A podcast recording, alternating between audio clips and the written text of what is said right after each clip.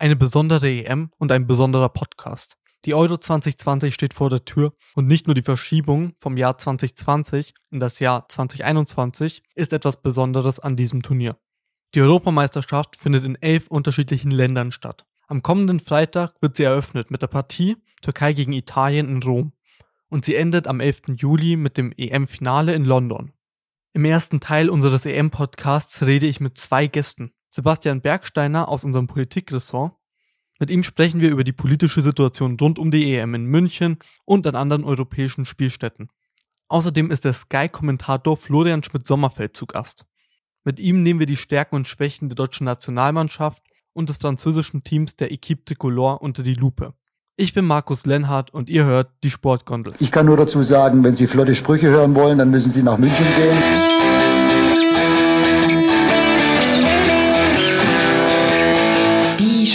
Sportgondel.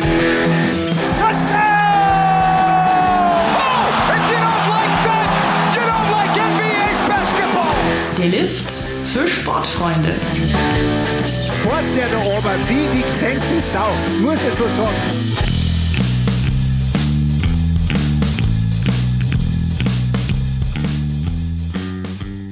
Bei so einem Turnier gibt es immer viel Konfliktpotenzial, auch politisch. Vor allem jetzt während der Corona-Pandemie geht es natürlich oft um das Thema Fans. Wie können sie ins Stadion? Wie dürfen sie am Turnier teilnehmen und mitwirken? Darüber spreche ich jetzt mit Sebastian Bergsteiner aus unserem M945 Politikressort. Hi Sebastian, danke, dass du dir die Zeit genommen hast, heute mit dem Podcast zu sein. Sehr, sehr gerne, Markus. Kein Problem. Wie ist das denn abgelaufen mit der EM, dass in München jetzt doch ZuschauerInnen dabei sein dürfen?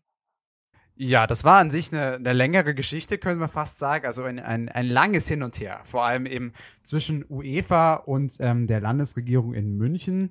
Ähm, ja, wie ist das abgelaufen? Ähm, also die UEFA wollte natürlich ähm, unbedingt Fans dabei haben bei diesem großen Event. Erstens aus Imagegründen, zweitens natürlich, äh, weil eine ganze Menge Geld natürlich auch dranhängt, dass da Fans dabei sind. Also die UEFA möchte ungefähr zwei Milliarden Euro erwirtschaften mit dieser EM und da ist natürlich der Ticketverkauf ein ganz großer Teil davon. Ähm, und da gab es dann einen kleinen Konflikt, könnte man sagen, zwischen mehreren Parteien. Ähm, also da sind jetzt dann beteiligt gewesen die UEFA natürlich, die unbedingt ZuschauerInnen dabei haben möchte. Äh, außerdem dann ähm, die bayerische Landesregierung und äh, die Stadt München und der DFB, könnte man sagen.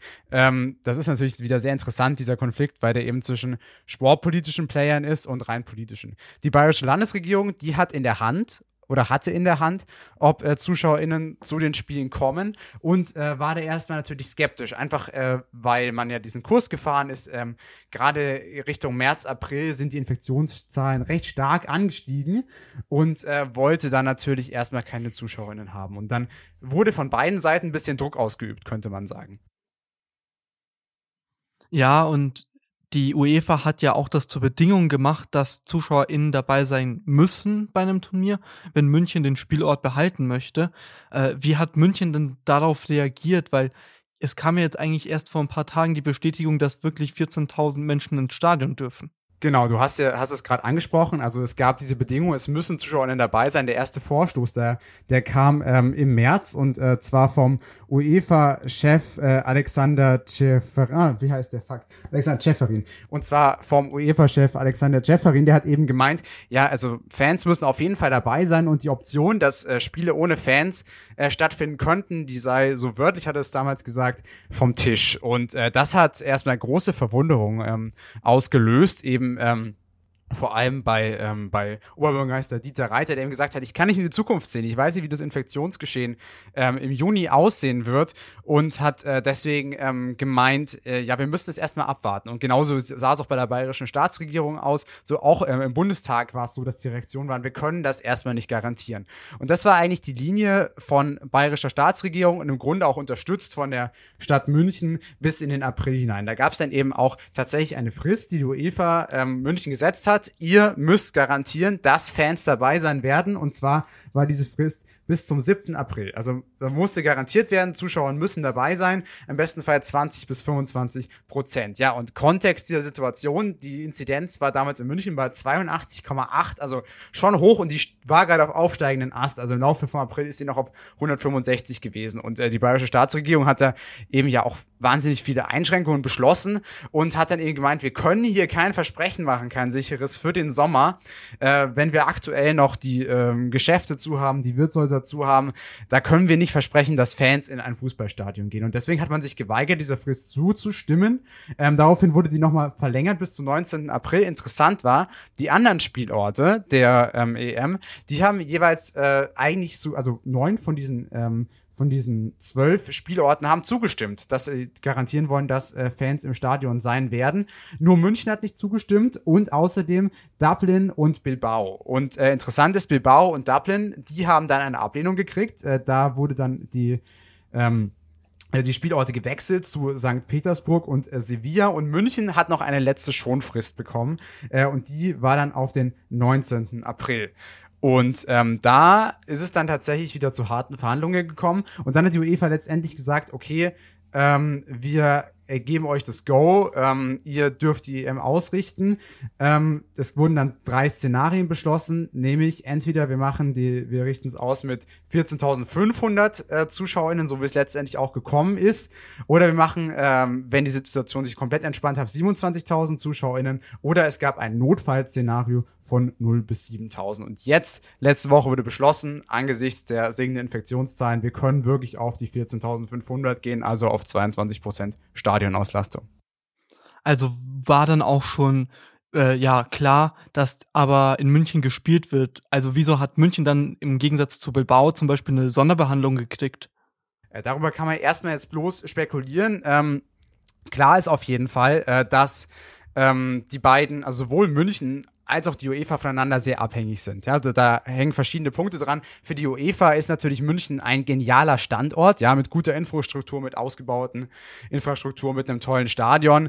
Ähm, und da wollte man als UEFA natürlich auch nicht sicher gehen, äh, auch nicht riskieren, dass äh, so ein Standort wegbleibt und man sich einen anderen suchen muss. Erstens, ähm, das war eben dann die UEFA, die dann eben nicht durchsetzen konnte, wirklich, ähm, dass man München diesen Standort entzieht. Andererseits, ähm, die Stadt München ist auch darauf angewiesen, auf diesen äh, Standort, weil da hängen ja auch zwei Jahre Vorbereitung dran, dass man das dann letztendlich ausrichtet, die dann weggehen könnten. Außerdem natürlich eine tolle Möglichkeit äh, für, äh, für Gastronominnen, für die ganze Infrastruktur, für Hotels, selbst mit wenigen ZuschauerInnen, dass man ein wenig Einnahmen wieder hat. Auch der, der Dachverband äh, der, der Gastronomen hat auch sehr ähm, erfreut reagiert darauf, dass ähm, das stattfinden kann. Also insofern war München auch sehr interessiert daran, dass das stattfindet, aber äh, man konnte es eben nicht garantieren. Und ähm, im Hintergrund äh, ist natürlich auf beiden Seiten auch noch, dass äh, im Jahr 2024 die EM in Deutschland stattfinden soll. Äh, insofern wollen natürlich beide nicht riskieren, dass hier ein offener Konflikt stattfindet. Also äh, wollte natürlich keiner diesen Bruch wirklich dann wagen und wirklich sagen, okay, wir, vor allem die auf Seiten der UEFA, wir können hier nicht äh, München einfach rausschmeißen und diesen offenen Bruch wagen. Das ist so ein bisschen meine Vermutung. Eine andere, auch spekulative Vermutung von mir ist, dass ähm, es ja schon recht wahrscheinlich war, dass die Situation im Juni sich entspannen könnte und man deswegen sich von München und äh, von der Staatsregierung und UEFA sich so die Zusage gegeben hat, wenn nichts Katastrophales passiert, dann gehen wir auf diese 14.500 ZuschauerInnen. Also, dass im Grunde schon klar war, dass es so hinauslaufen wird, aber man sich die offizielle Zusage noch nicht geben wollte zu diesem Zeitpunkt. Wie wurde jetzt entschieden, welche 14.500 Menschen da ins Stadion dürfen? Mm, also es ist ja so, dass ursprünglich natürlich die äh, 70.000 äh, ZuschauerInnen, die in die Allianz Arena passen, auch äh, Tickets bekommen haben. Also so viele Tickets wurden verkauft. Und jetzt sagst du natürlich ganz richtig, es sind jetzt natürlich bloß 22 Prozent, die da rein dürfen. Ähm, und das ist natürlich äh, problematisch. Die UEFA hat das ähm, ganz einfach gelöst. Im Endeffekt, sie hat ausgelost, wer ins Stadion darf. Übrigens ist das auch so ein kleines Indiz für die These, die ich gerade eben schon hatte, dass im Grunde schon klar war, dass ZuschauerInnen ins Stadion dürfen, weil die UEFA direkt nachdem am 19. April beschlossen wurde, ähm, ihr werdet auf jeden Fall Standort von der EM, hat die UEFA direkt ähm, äh, auf der eigenen Website gepostet, okay, es kommen 14.500 ZuschauerInnen rein und schon bevor am Freitag äh, die bayerische Staatsregierung beschlossen hat, ähm, dass auf jeden Fall 14.500 ZuschauerInnen ins Stadion dürfen, wurden diese Tickets auch verlost. Also es, im Grunde wurde schon vorher die Maßnahmen getroffen, die noch gar nicht beschlossen wurden. Und ich hätte es interessant gefunden, was passiert wäre, wenn man schon 15.000 Tickets verkauft äh, oder verlost hat und äh, dann dürfen die gar nicht rein, dann muss man die wieder zurücknehmen. Also aber kurz, um nochmal auf deine Frage prägnant zu antworten, ähm, das wurde ausgelost unter denjenigen, die schon Tickets hatten. Ja gut, wir können ja auch froh sein, dass die Inzidenz so weit runtergegangen ist, dass man jetzt eigentlich auch mit ZuschauerInnen schon wieder Sportevents planen kann.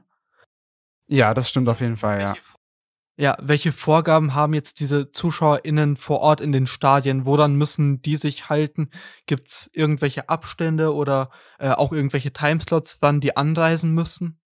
Ja, du hast im Grunde jetzt schon zwei der zwei Teilaspekte der Antwort fast schon genannt. Also es gibt ein Hygienekonzept. Äh, wichtig ist das erstmal als Basis. Jeder, der ins Stadion will, braucht einen negativen PCR-Test, der dann vorweisen kann. Ähm, und dann gelten äh, im Stadion selber natürlich die üblichen ähm, Hygieneregeln. Genau, du hast es auch schon angesprochen. Es gibt äh, den ZuschauerInnen werden jeweils Timeslots ähm, zur Verfügung gestellt oder werden in, in Timeschichten eingestellt von, ich glaube, äh, eine halbe Stunde. Und in der müssen sie ins Stadion reinkommen. Ne? Also die kommen davor und danach nicht ins Stadion rein. Was eben wichtig ist, damit man eben äh, die Gruppe an Leuten, die gleichzeitig äh, sich auf ihren Platz begeben und halt nicht kontrolliert im Stadion sind, äh, reduziert und dass das eben eine kleinere Gruppe ist. Genau, also diese Vorkehrungen wird es noch geben. Ähm, außerdem die üblichen Sachen. Ne? Also es stehen überall lauter ähm, äh, lauter äh, äh, Desinfektionsspender. Außerdem gibt's ähm, so Pfeile und äh, Richtungsangaben, wo man langgehen ähm, sollte ähm, im Stadion. Es gibt die Anweisung, sich nicht von seinem Platz zu bewegen in der Pause. Und auch wichtig, während der ganzen Zeit muss Maske getragen werden. Also es gibt schon Vorkehrungen. Äh, letztlich muss man sich das vorstellen, dann so, dass dann jeder vierte Platz besetzt ist. Jeder hat eine Maske auf, man hat schon seinen Abstand. Ähm, genau, und es gibt auch Vorkehrungen bei den Schlangen. Trotzdem, das sind viele Leute in dem Stadion, 14.000. Man wird sich, auch wenn man aufs Klo geht, mal begegnen. Viele Leute werden bestimmt auch Wege finden, um dann zusammen äh, oder seine Freude ähm, irgendwie rauszulassen, wenn ein Tor fällt. Also natürlich ist das keine komplett harmlose Geschichte. Äh, deswegen wird es ja auch von, äh, von Markus Söder auch persönlich als eine Art Testballon und Sondersituation und eben Test für andere sportliche Veranstaltungen ähm, ge gebrannt, gebrandmarkt, wollte ich sagen. Also ähm, gebrandet, ähm, weil sowas gab es ja natürlich noch nicht. Ne? Also wir hatten jetzt gerade die Finals ähm, in der Leichtathletik, wo schon ein paar ZuschauerInnen da waren, aber 14.000, das ist eine Menge, auch in dem großen Stadion wie der Allianz Arena. Wir hatten ja vorhin Bilbao und die, die EM wird ja auch paneuropäisch stattfinden. Also zum Beispiel das Finale ist ja dann auch in London oder in Russland werden auch Spiele ausgetragen. Ja, inwiefern war das in anderen Ländern genauso ein Thema wie bei uns mit ZuschauerInnen? Ja, also die UEFA wollte natürlich überall viele ZuschauerInnen haben, das ist klar, eben auch wegen den Motiven, die ich ja gerade schon gesagt habe. Das ist ein Prestigeprojekt, das ist schon zehn Jahre geplant, dass das Ganze paneuropäisch stattfinden soll. Ähm, und außerdem natürlich wegen der Geldgeschichte, ja, weil also so Zuschauereinnahmen bringen auch Geld. Ähm, und es ist natürlich, es ist nicht so, ähm, im Grunde ist Deutschland fast oder die bayerische Staatsregierung in dem Fall äh, im Vergleich zu anderen Regionalregierungen fast die strengste Regierung gewesen. Also da hat da hat die Agenda nicht ganz dem entsprochen, was die UEFA möchte. Also es gibt ähm, dafür noch andere Beispiele ähm, in schon eher durchgeimpften äh, Ländern wie in Großbritannien, wo du eben schon gesagt hast, wo in London auch Spiele stattfinden werden. Äh, da ist man ein bisschen liberaler, da dürfen, jetzt muss ich kurz auf meinen Spickzettel gucken, hm, wie viele dürfen da rein? Scheiße.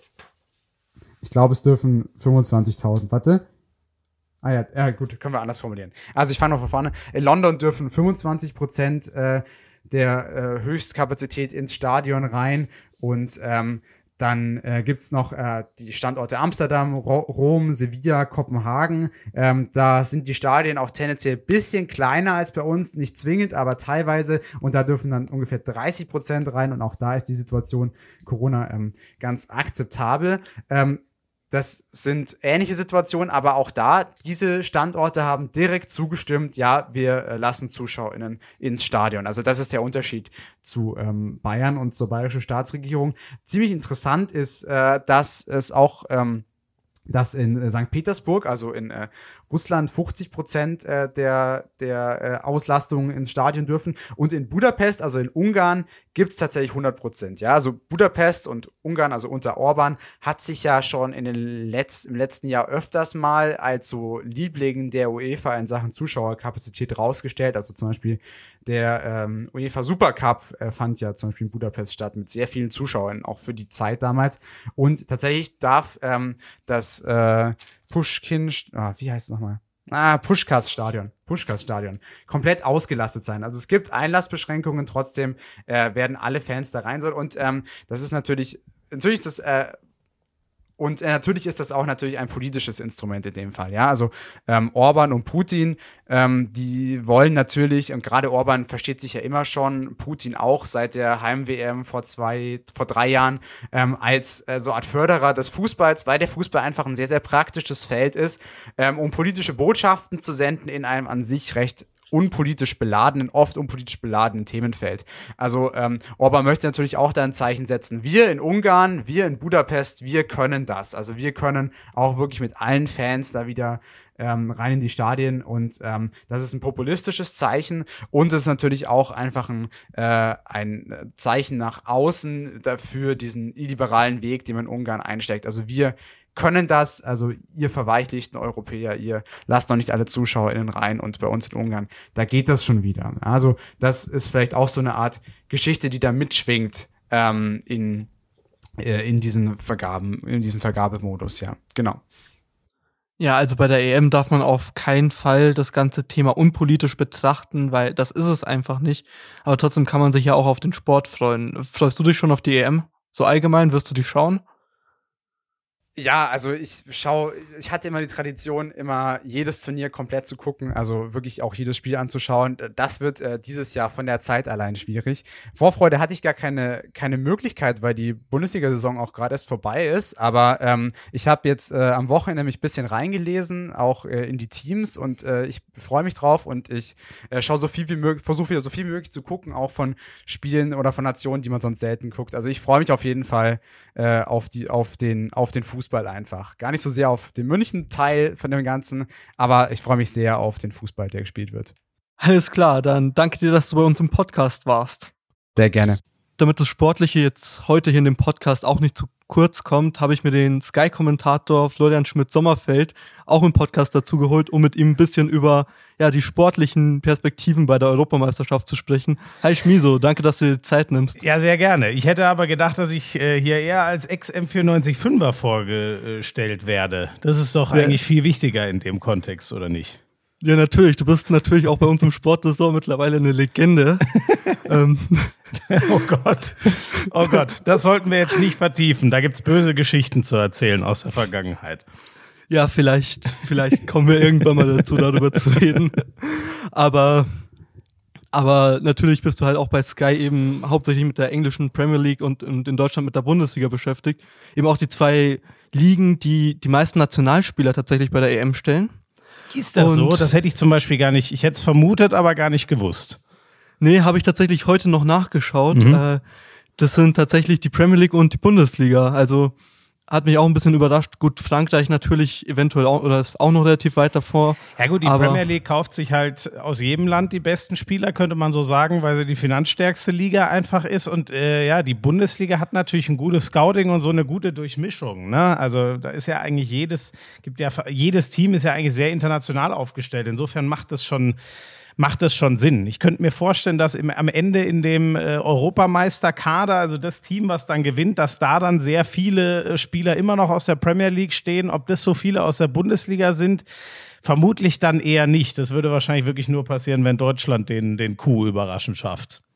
Ja gut, das kann natürlich auch sein, aber Deutschland hat tatsächlich wir sehen es so ein bisschen als Außenseiter, glaube ich, oder zumindest was ich so von so als Antwort kriege, immer wenn ich Leute frage, der Kader ist aber an sich gar nicht so schlecht. Wollen wir direkt mit, mit der deutschen Nationalmannschaft einsteigen und über die reden? Ja, gerne. Was du von denen hältst? Ja, äh, Deutschland eben auch mit einer, mit einer starken Gruppe, aber wo siehst du jetzt die größten Stärken? Eben Müller zurück, Hummels zurück.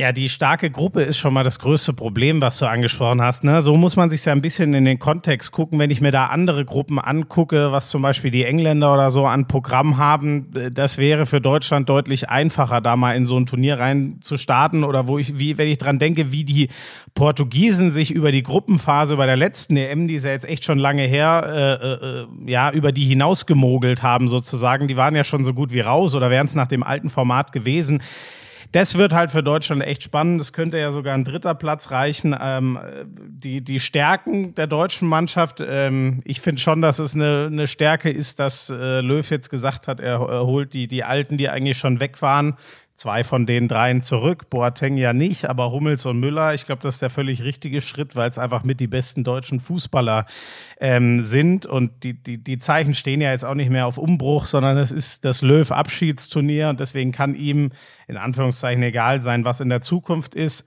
Ähm, personell die groß, größte Stärke sehe ich ganz klar, ähm, also einmal im Tor, das, das haben wir eigentlich immer, auch wenn Ter Stegen ja jetzt fehlt, dann ist es noch klarer, dass Neuer die Nummer eins ist, aber das ist für mich immer noch der beste Torwart der Welt. Ähm, sonst die, die, die große Stärke ist natürlich das Mittelfeld. Also das ist schon brutal besetzt. Äh, Kimmich, Groß, Gündogan, ähm, das sind für mich eigentlich alles Weltklasse-Spieler.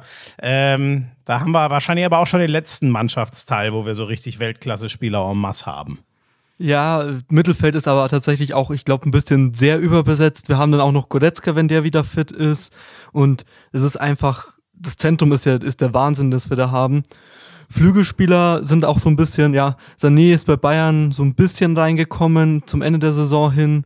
Äh, Gnabry hat eine, eine solide Saison, würde ich mal sagen, gespielt, jetzt nicht überragend. Ja. Aber was immer auch als Punkt genannt wird, das Sturmzentrum. Wir haben jetzt auch keinen so klassischen Stürmer im Kader. Wir haben Vollhand vielleicht dabei, der so ein bisschen übernehmen kann.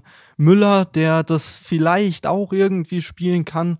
Äh, aber ja, aber du sagst es schon, ne? Vielleicht irgendwie. Also wenn ich an Volland äh, aus der Leverkusener Zeit, ich habe den jetzt ehrlich gesagt in Frankreich so gut wie nie gesehen. In Leverkusen hat er mir immer sehr gut gefallen, aber vor allem auch, wenn er über die Bahn kam und sich von da ins Zentrum reingestohlen hat. Also den sehe ich gar nicht so richtig als, als klassischen Neuner, wenn ich jetzt, keine Ahnung, an einen Benzema oder Giroud bei den Franzosen denke, ne? Oder Lukaku bei den Belgiern, Harry Kane bei den Engländern.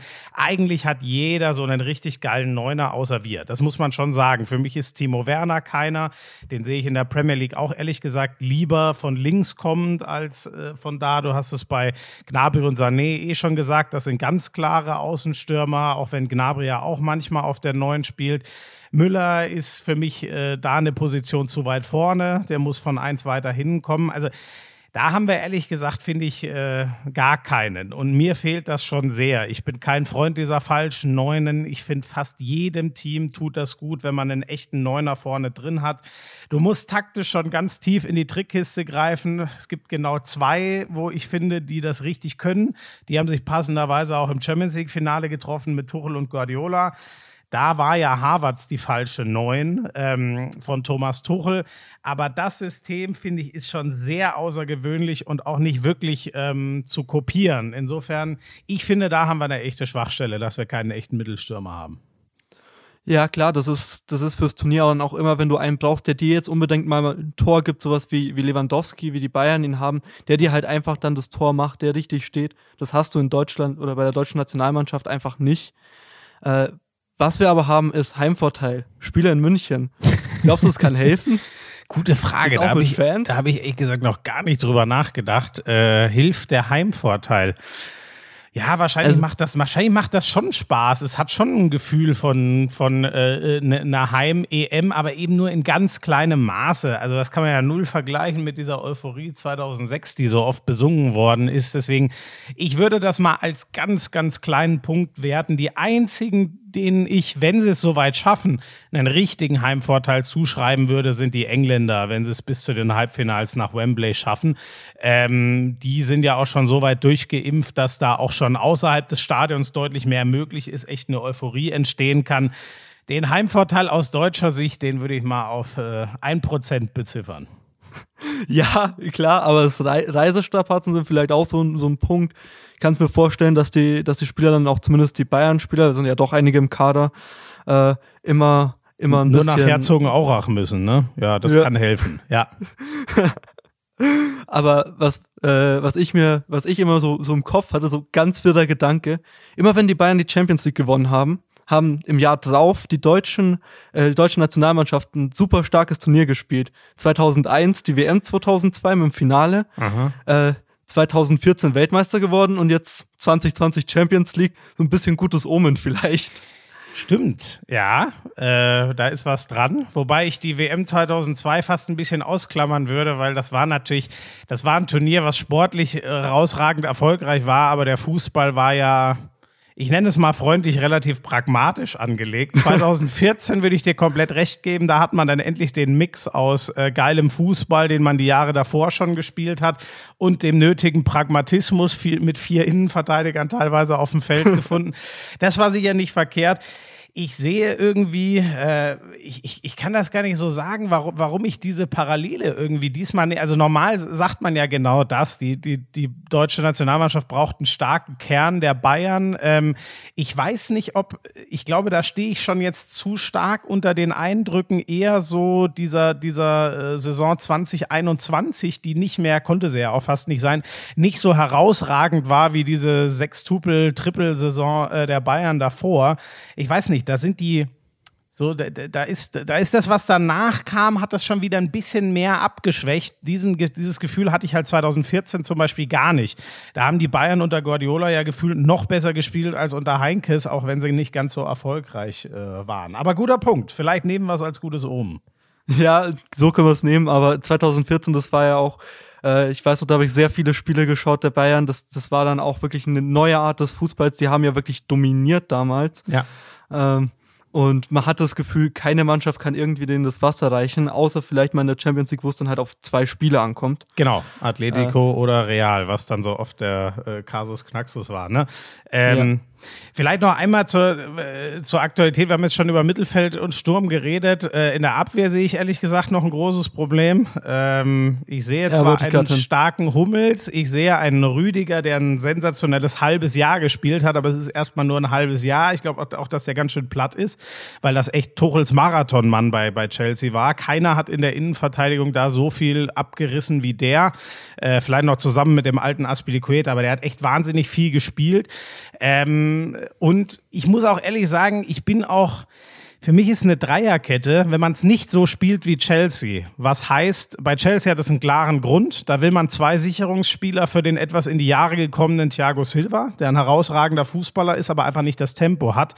Das könnte man mit Hummels auch so ein bisschen bei den Deutschen so hindrehen, aber der hat ja jetzt, glaube ich, gar nicht zentral gespielt. Insofern fällt das Argument, also wenn Hummels zentral so der Anker wäre, man stellt ihm zwei an die Seite, die sein Tempo ausgleichen, das könnte ich verstehen. Ich habe aber nicht das Gefühl, dass Löw das so geplant hat. Ähm, ich hatte auch nicht das Gefühl, dass wir unfassbar dominant und mit aktiven Außenverteidigern spielen. Das ist für mich immer zentral, äh, wenn du eine Dreierkette spielst, weil sonst ist es in Wahrheit eine Fünferkette.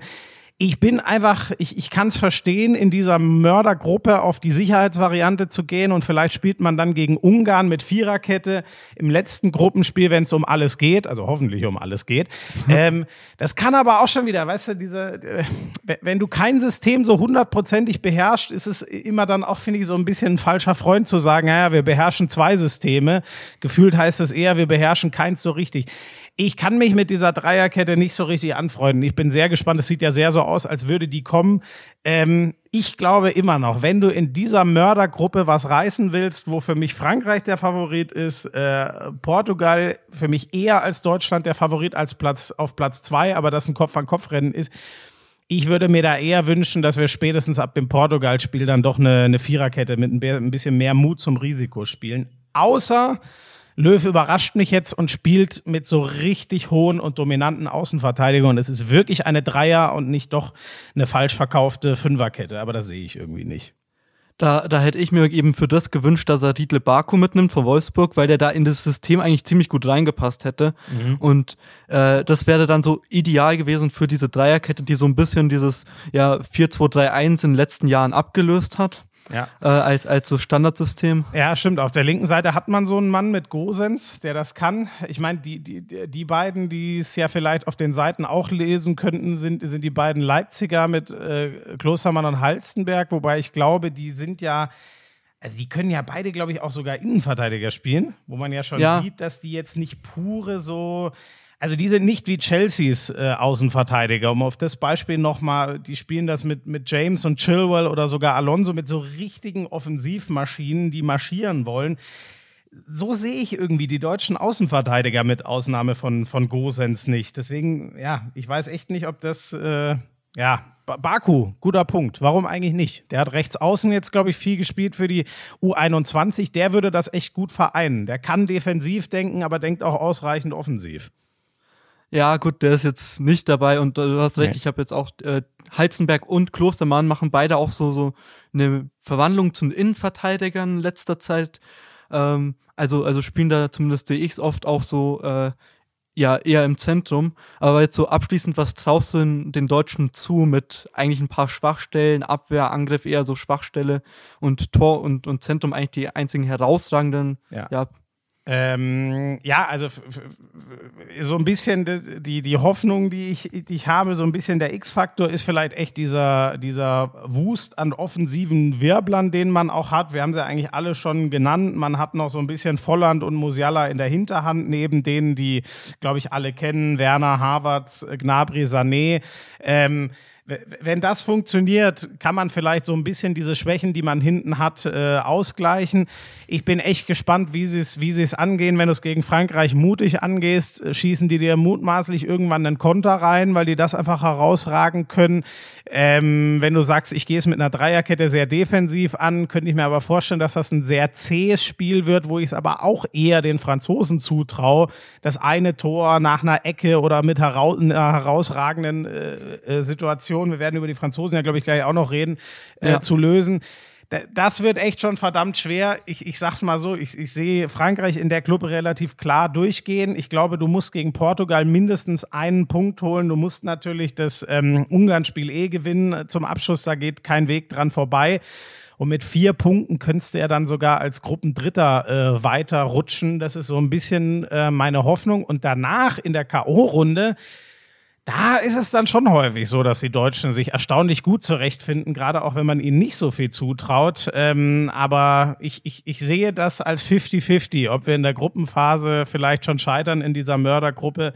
Ähm, Maximum, was ich sehe für die deutsche Mannschaft, ist Halbfinale. Wenn sie das erreichen, wäre es aus meiner Sicht ein Riesenerfolg. Ähm, ja, weiter wage ich nicht zu denken. Ja, aber Halbfinale ist K.O.-Modus. Das ist halt auch immer so eine Sache bei so einem Turnier. Ähm, aber du hast gerade Frankreich eben als Top-Favorit angesprochen. Wir haben halt auch so eine, so eine Mördergruppe, in der eigentlich zwei der äh, zwei Riesenfavoriten auf den EM-Titel dabei sind, eben Frankreich. Äh, ist es auch so das Spiel, auf das du dich am meisten freust, Deutschland gegen Frankreich? Ja, es kommt mir fast ein bisschen zu früh, ne? Es ist ja gefühlt so, da geht's ja dann noch nicht um alles, weil man alles noch reparieren kann. Ich glaube, so könnten es auch beide so ein bisschen angehen, dass man keine Lust hat, ähm, sich direkt einen, einen tiefen Kratzer abzuholen. Ähm, was für die Franzosen allein schon irgendeine Niederlage gegen Deutschland wäre. Und äh, ich erinnere mal vorsichtig an unser Spanien-Debakel. Wer, wer kann ausschließen, dass uns sowas gegen die Franzosen auch passiert?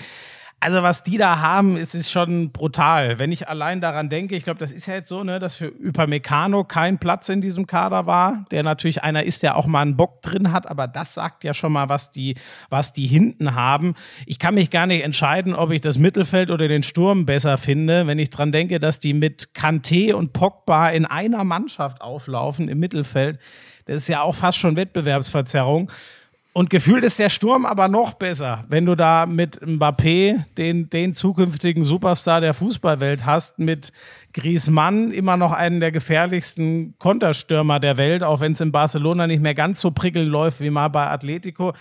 Ich finde es einen unfassbar cleveren Move, den alten Benzema nach ewigen Streitigkeiten wieder dazu zu holen, weil der weiß, wie alles funktioniert, weil der kombinationsstark ist, weil der ein guter Verbindungsspieler Mittelfeldsturm ist, weil er Torgefahr hat. Du hast mit Giroud noch den zweiten Weg, den Brecherweg, das Arbeitstier. Äh, der hat ja alles gespielt bei der WM 2018, obwohl er nie im Rampenlicht stand. Aber Giroud war da als Arbeiter und Ballabnehmer unfassbar wichtig die haben einfach alles. Ich sehe genau eine Mini-Schwachstelle. Ich finde, sie haben keinen Weltklasse-Torwart. Sie haben mit Loris einen, der seit Jahren wahnsinnig solide ist, aber der jetzt nicht die ganz dicken Paraden rausholt. Ähm, zuletzt bei Tottenham auch mit ein bisschen Verletzungen zu kämpfen. Der kommt aus keiner schönen Saison mit Tottenham. Ähm, ich glaube nicht, dass der jetzt so in der, mit der breitesten Brust kommt, ähm, aber sie haben auch dahinter keinen, der jetzt wahnsinnig drückt glaube, die zweiten Keeper kommen von Lille und Marseille, äh, also immer in dem französischen Meister, aber jetzt halt nicht aus dem obersten Regal. So, aber man merkt schon, man muss bei den Franzosen verdammt tief graben, um da überhaupt was zu sehen, was die nicht mitbringen. Ja, man muss sich mal auch vorstellen, äh, überall, also in jedem Mannschaftsteil sind irgendwelche Spieler, die sie, die man eigentlich hätte auch noch mitnehmen können, die, die an die Weltklasse Klasse grenzen, ja. an Anthony Martial, der nicht dabei ist, äh, oder, oder äh, in Dombele ist, glaube ich, nicht dabei von Tottenham. Ähm, sondern, stimmt. ich glaub, der hat sondern Sissoko mitgenommen, aber nicht ein genau. Dombele, ne? Eigentlich interessant, obwohl der Dombele die größere Rolle bei Tottenham spielt. Ja, es ist äh, ja, es ist echt, also die, die Qual der Wahl, die Deschamps da hat, muss man, muss man echt so sagen. Ein paar Spieler aus Deutschland haben es ja auch geschafft. Äh, Tyram ja, Player nein, wenn ich jetzt richtig bin. Ja, genau. Ne? Also Player, auch das so, wie, wie viele Länder könnten sich das leisten, einen Player zu Hause zu, zu lassen, auch wenn es nicht das Top-Jahr in ihm von, von ihm in Gladbach war, trotzdem immer noch gut. Ja, es ist, äh, es ist echt brutal. Ähm, ja, eine Mannschaft ohne Schwächen mit eigentlich noch so unendlich viel Firepower, die dann die Plätze 26 bis 35 im Kader belegen würde. Ja, auf jeden Fall, aber es gibt halt auch so ein bisschen Diskussionsbedarf, denke ich mal, bei, bei Leuten, die er mitgenommen hat oder ja, die er mitgenommen hat, die vielleicht dann auch nicht oder nicht die beste Wahl eventuell sportlich waren, aber vielleicht dann auch was für die Teamchemie sind, kann ja auch sein. Ich meine, war ja in Deutschland auch oft so, dass ein, dass ein Lukas Podolski mitgefahren ist, den ich jetzt nicht für den. Aber, aber wer ist denn der französische Podolski aus deiner Sicht? Da musst du mir jetzt aus mal. Aus meiner Sicht der französische Podolski. Ähm, ja, oder wen, wen hast du da jetzt im Kader, wo du sagst, äh, den, den, hätte ich jetzt eher nicht mitgenommen oder da vermute ich, das hat mehr mit Teamchemie zu tun? Äh, also bei mir zumindest Tolisso auf jeden Fall. Äh, ich hätte da eher den, tatsächlich den Ndombele von, von Tottenham mitgenommen, einfach weil er mehr Spielpraxis hat, weil er äh, ja, ja finde okay. ich auch. Ja, ja, gut, Tolisso war lang verletzt, aber ein Dombele, das ist ein herausragender Kicker, aber der, der hat's, der hat's ja manchmal so mit der, mit der Psyche in der Vergangenheit ein bisschen gehabt. Also ich weiß jetzt nicht, ob, ob, äh, ob Tolisso so ein reiner Glue-Guy sozusagen ist. Ich glaube, der hat es bei den Bayern, wenn er gesund war, schon ausreichend unter Beweis, äh, unter Beweis ja. gestellt, dass er es kann. Fußball spielen können die alle. Also auch ein äh, Lukas Digné zum Beispiel jetzt von Everton, wobei ich dann halt auch nicht so als positionstechnisch nicht verstehe, warum kein äh, ähm, Theo Hernandez von, von Milan mitfährt, der eine Wahnsinnssaison mhm. in Italien gespielt hat. Ähm, aber ich glaube, das sind dann halt immer so Streitigkeiten, wo der, wo der Trainer sich dann entscheidet für die Mannschaft, die er besser findet, die, der er vielleicht auch mehr vertraut. Äh, ist ja auch wahrscheinlich so die Frage, wer, wer stellt sich hinten an und wer nicht. Ne? Also ich glaube, links hinten ist ja eh äh, Hernandez von den Bayern ähm, ja. gesetzt, was ja eigentlich auch krass ist, wenn ich dran denke, wie der als Innenverteidiger gespielt hat in den großen Champions League-Spielen für die Bayern. Für den haben die eigentlich mit Kimpembe und Varan und Co. innen gar keinen Platz.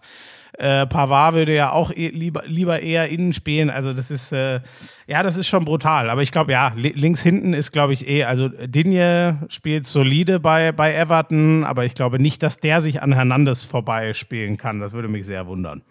Nee, das, das glaube ich auch nicht. Vor allem jetzt auch in den Testspielen oder, oder auch in den Qualifikationsspielen spielt eigentlich eher vorrangig Hernandez dann immer. Ähm, also wir, wir schwärmen gerade von diesem Kader, weil er einfach absolute Weltklasse ja. ist. Ich glaube, der beste Kader einfach, den, den man bei der EM sehen kann. Die können äh, eigentlich nur halt so über dieses, ähm, die können ja nur über sich selbst und dieses amtierender Titelträger, der sich dann in den kommenden Jahren ein bisschen schwerer tut. Ähm, ich meine, die Franzosen haben es ja selber schon mal vorgemacht, äh, vor jetzt äh, über 20 Jahren, dass sie äh, äh WM 98 und dann die EM 2000 gleich hinterhergepackt haben. Es gab diese goldene Zeit der Spanier vor zehn Jahren. Ich könnte mir mir vor, schon vorstellen, dass die wieder jetzt so eine einläuten. Also wenn, wenn alle Teams ähm, ihren Top-Fußball abrufen, dann ist für mich Frankreich ganz klar der Europameister. Ja, äh, Duchamp weiß ja auch, wie das geht. Der war ja damals Spieler 98 Ja, und 2000 genau. mit, den, mit den beiden Titeln hintereinander. Hat das schon mal mitgemacht. Äh, jetzt noch zur Taktik der Franzosen, was mir oft aufgefallen ist, auch jetzt im letzten Testspiel. Sie haben nicht die klassischen Flügelspieler ge gespielt. Sie haben ja mit Rabiot, oder nicht Rabiot, aber Rabiot ist für mich da die, die Wahl eigentlich, Pogba und Kanté im Zentrum, so sehe ich das zumindest. Ja. Und dann aber keine klassischen Flügelspieler, sondern so ein bisschen eingerückt und sehr weit aufgeschobene Außenverteidiger, war so immer mein Eindruck. Äh, wie, wie siehst du taktisch die Franzosen da vielleicht mit einem neuen Element, das wir so von ihnen noch gar nicht kennen? Äh, Ich finde das sogar, rela- also man kann es 4-3-1-2, man könnte es auch einfach eine Raute nennen mit, äh, mit Griezmann auf der 10. Ähm, ich finde, ich bin auch bei dir. Im letzten Spiel hat es, glaube ich, Tolisso jetzt im letzten Testspiel gespielt, aber Genau. das, das wird sicher Kanté vor der Abwehr spielen, sobald er sich ein bisschen erholt hat von den Champions League-Strapazen mit, äh, mit Chelsea, aber der wird da sicher gesetzt sein. Pogba, wenn er Lust hat, und bei so großen Turnieren hat er meistens Lust, ist, ist der, finde ich, überragend. Ich finde es auch gut, den gar nicht so weit nach rauszuschieben. Der hat ja bei Manchester United auch so eine Mittelrolle, dadurch, dass das Zentrum inzwischen für Bruno Fernandes, äh, den Portugiesen, räumen musste. Der spielt ja entweder den linken Achter auch in so einer Art Rautenkonstellation oder er spielt halt links außen. Und ich finde, je näher er doch ans Zentrum ran darf, desto wertvoller ist, ist Pogba. Ähm, Rabiot ist ja auch e- eher einer, der durchs Zentrum kommen will. Also, das hättest du schon mal für dich äh, als uneinnehmbare Festung sozusagen. Dann hast du äh, zwei, drei Freigeister davor, die, die spielen dürfen, die vor allem Konter fahren dürfen mit Mbappé und Griezmanns unfassbarem Speed. Und dann mal gucken, ob er sich für den Arbeiter Giroud oder dann eher für so den Kombinations- und, und Feingeist äh, Benzema eher entscheidet.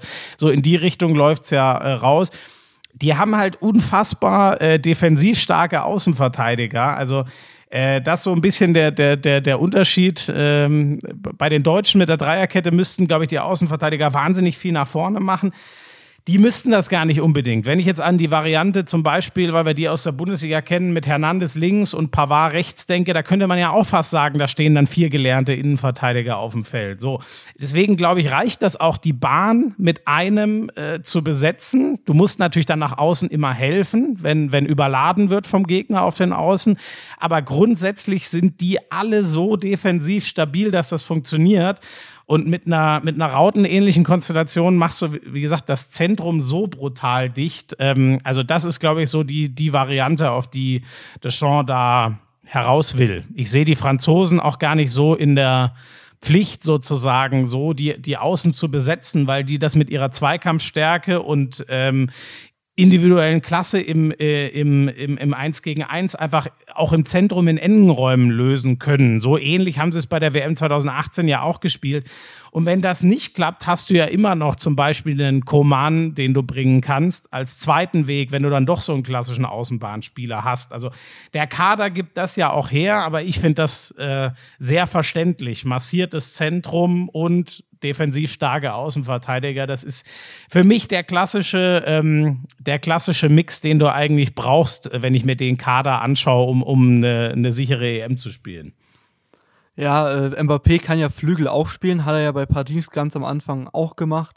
Und der kann das auch, der kann, glaube ich, überall im Sturm, Wel Ja, also stimmt. Weltklasse einfach spielen. Griezmann ja genauso. Ja. Du kannst ja auch äh, allein mit einer Umstellung sagen, ihr, ihr beide kommt jetzt nicht mehr durchs Zentrum, sondern einer links raus, einer rechts raus. Dann hast du selbst ohne einen Wechsel zu machen, hättest eine, eine Umstellung auf ein 4-3-3, wenn du dann doch die Außen mehr besetzen willst und so. Also auch das gibt dieser Kader problemlos her.